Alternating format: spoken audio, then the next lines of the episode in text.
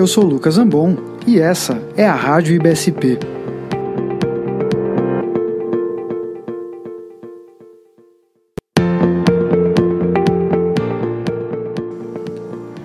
Você conhece a lista de preocupações que é lançada anualmente nos Estados Unidos pelo ECRI Institute? Não? Então, hoje nós vamos falar dos primeiros cinco pontos apresentados neste ano.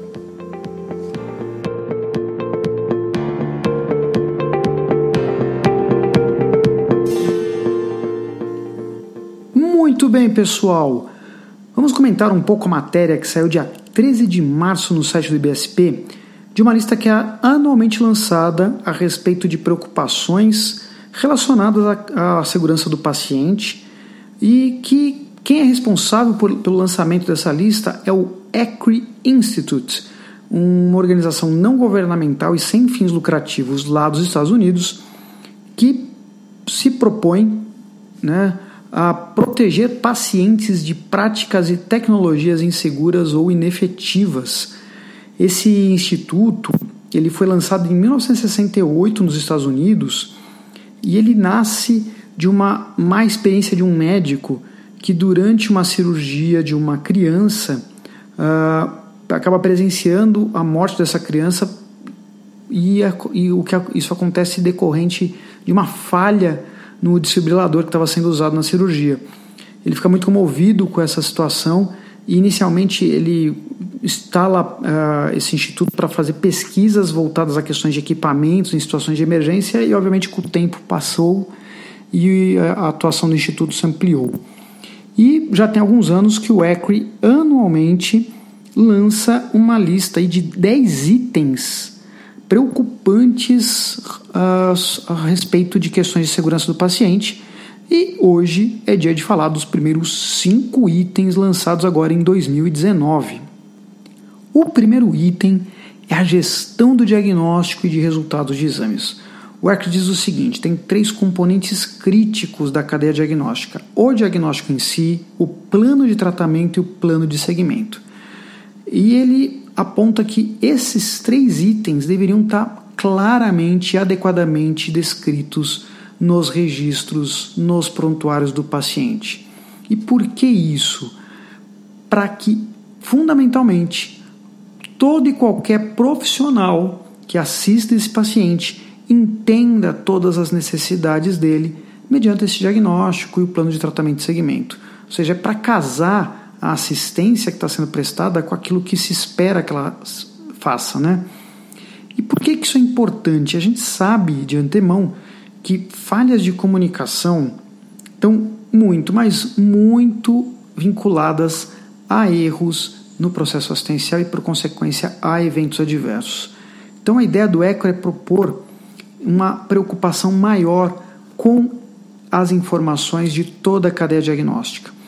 E até porque, né, gente, sem diagnóstico correto dá tudo errado, né? Eu não vou tratar o paciente certo, eu não vou seguir ele certo, eu não vou ter plano de assistência correto se nem o diagnóstico está correto.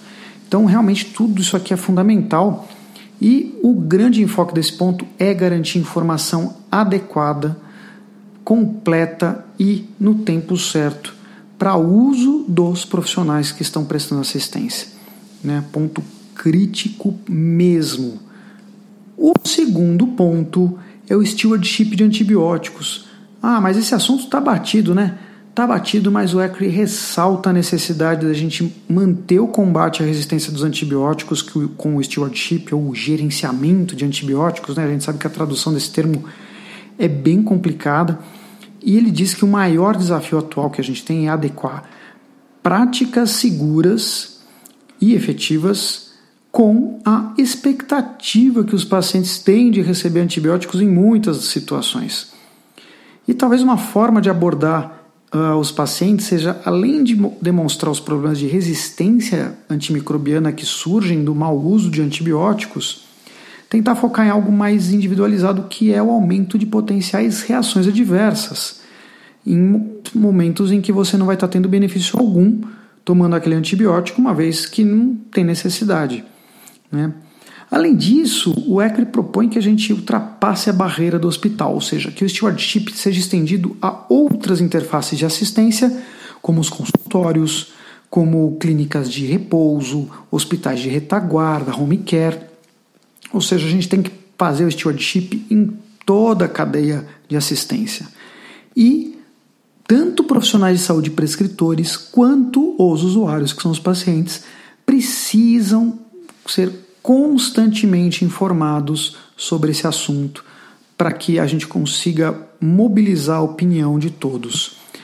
E, além disso, o ECRI propõe que o médico uh, deveria fazer quatro perguntinhas toda vez que ele fosse prescrever um antibiótico para o paciente. Começando pelo seguinte: a primeira questão seria: o paciente tem uma infecção que vai se beneficiar de antibiótico? Mesmo? A segunda questão é: se você acha que sim, o antibiótico que você está escolhendo está adequado para a infecção que você está identificando? Né? A terceira coisa é: será que é possível descalonar, uh, usar uma posologia menor esse antibiótico, passar de EV para oral ou qualquer coisa do gênero? E por último, tem como você encurtar o tempo de uso, adequar o tempo de uso? E esse é um ponto importante porque a gente sabe que tem números mágicos aí com antibióticos, né? Ah, trata por 7 dias, por 14 dias. É, é quase que uma inércia histórica muito mais do que uma medicina baseada em evidências. Por outro lado, tem saído artigos demonstrando uma não inferioridade de tempos mais curtos de tratamento em comparação com os tempos tradicionais, aí 7, 14 dias, mostrando que dá sim para usar antibiótico por tempos mais curtos, claro que dentro de contextos específicos e para infecções específico, mais específicas, mas é possível usar antibiótico por menos tempo sim, sem prejudicar o paciente. A gente só precisa primeiro estudar e buscar essa prática uh, mais adequada, baseada aí sim em evidências científicas que foram publicadas.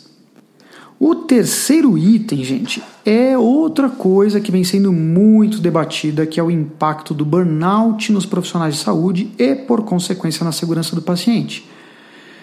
A gente vem, eh, vem de uma, uma fase aí de, nos últimos anos de muitas publicações mostrando altos índices de burnout em enfermagem, em profissionais médicos e outros artigos mostrando que isso está associado a piores desfechos, a pior qualidade na assistência, uma pior segurança. Claro que são estudos observacionais, são para gerar hipótese, mas a gente sabe que aí quando a gente estuda a teoria do erro humano, quando pensa nos fatores humanos, que é, é, é muito é, linear pensar que índices de burnout, que são coisas que impactam no desempenho das pessoas, vão impactar no resultado assistencial por consequência.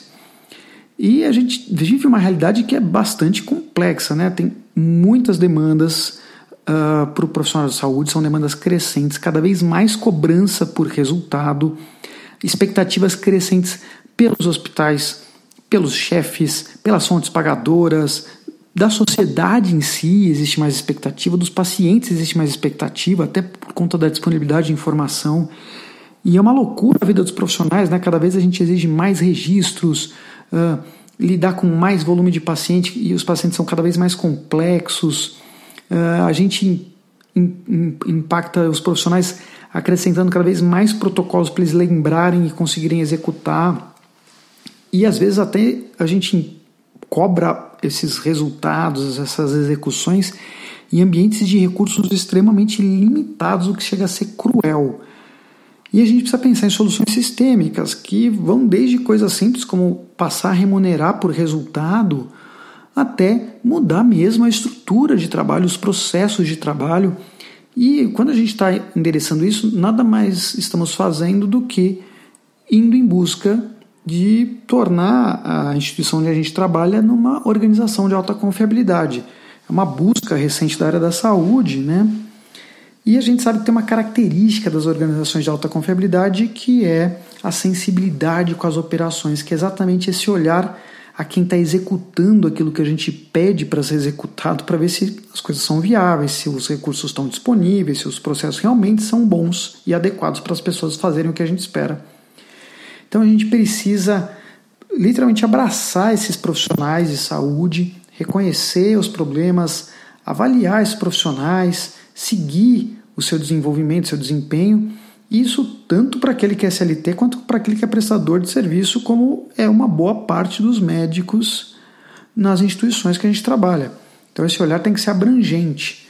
E a gente está fazendo isso, obviamente, porque a gente coloca o paciente em primeiro lugar. Se o profissional de saúde pode gerar um impacto negativo pelo burnout, tratar o burnout, minimizar o burnout, vai por consequência favorecer o paciente, que é o objetivo final de todos nós. O quarto item é como é que a gente vai lidar com a tecnologia mobile na área da saúde. A última vez que eu li a respeito, tinha saído uma estimativa que já existiam mais de 165 mil apps na área da saúde. Claro que tem um monte de coisa que é exercício, alimentação, mas tem várias coisas já voltadas à coleta de dados, alimentação de dados, segmento de paciente, e a gente não vai escapar dessa realidade. Uh, a tecnologia traz muitas vantagens, é um caminho sem volta, só que vem muitos riscos junto a essa incorporação de tecnologia. E a gente está falando de aplicativos, a gente está falando dos wearables, né, dos vestíveis, né, sejam relógios ou eventuais outros dispositivos que comecem a ser usados pelas pessoas e é algo que vai cada vez ser mais usado, né? Tendência é os preços serem cada vez mais acessíveis e mais gente ter acesso. E só que a gente precisa pensar uh, como que a gente vai regular é, esses aparelhos, como é que a gente vai garantir que a informação gerada é adequada, é de qualidade, né? Como que a gente vai garantir confidencialidade desses dados, dessas informações? Como é que a gente vai garantir que a entrada desses dados é correta? Precisa haver qualidade na entrada de dados, seja ela feita de forma manual ou automática. A transmissão desses dados precisa ser corretamente feita, adequadamente feita. E a gente precisa também pensar nas questões aí de segurança da informação e mesmo como é que isso aí vai se integrar a um prontuário, por exemplo, já que é um, é um, um benefício que a gente espera, poder monitorar o paciente à distância e intervir precocemente, às vezes até evitando hospitalizações ou pioras clínicas maiores. Então, é uma realidade posta, são muitas perguntas, poucas respostas, mas a gente tem sim que ter um olhar sobre isso. E o quinto e último ponto que a gente vai tratar no episódio de hoje é como é que a gente melhora a forma da gente lidar com questões voltadas à saúde comportamental. O que, que é saúde comportamental?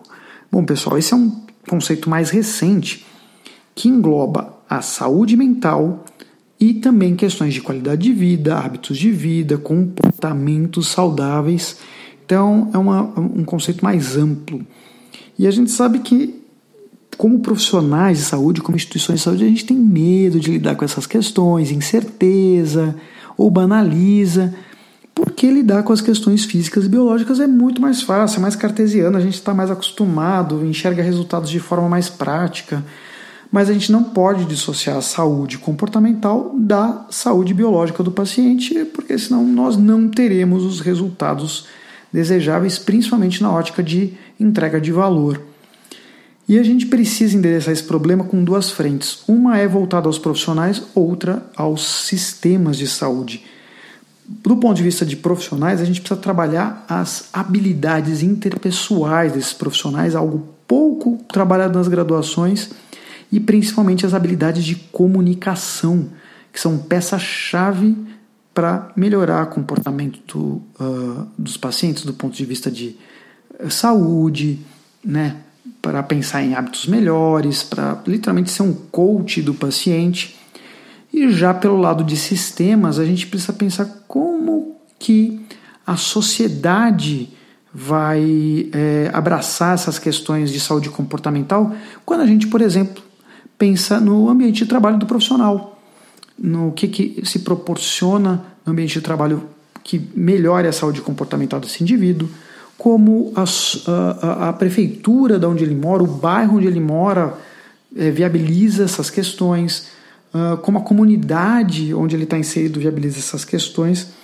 Então, é uma discussão bastante ampla e que extrapola a própria área da saúde como um todo, mas é absolutamente pertinente pensando na, na questão de saúde de uma ótica mais holística, mais completa. Bom, esses são os primeiros cinco pontos. Eu vou ficando por aqui e no próximo episódio da Rádio BSP a gente fala dos pontos de 6 a 10 que foram levantados na lista do ECRI deste ano de 2019. Até lá, um abraço.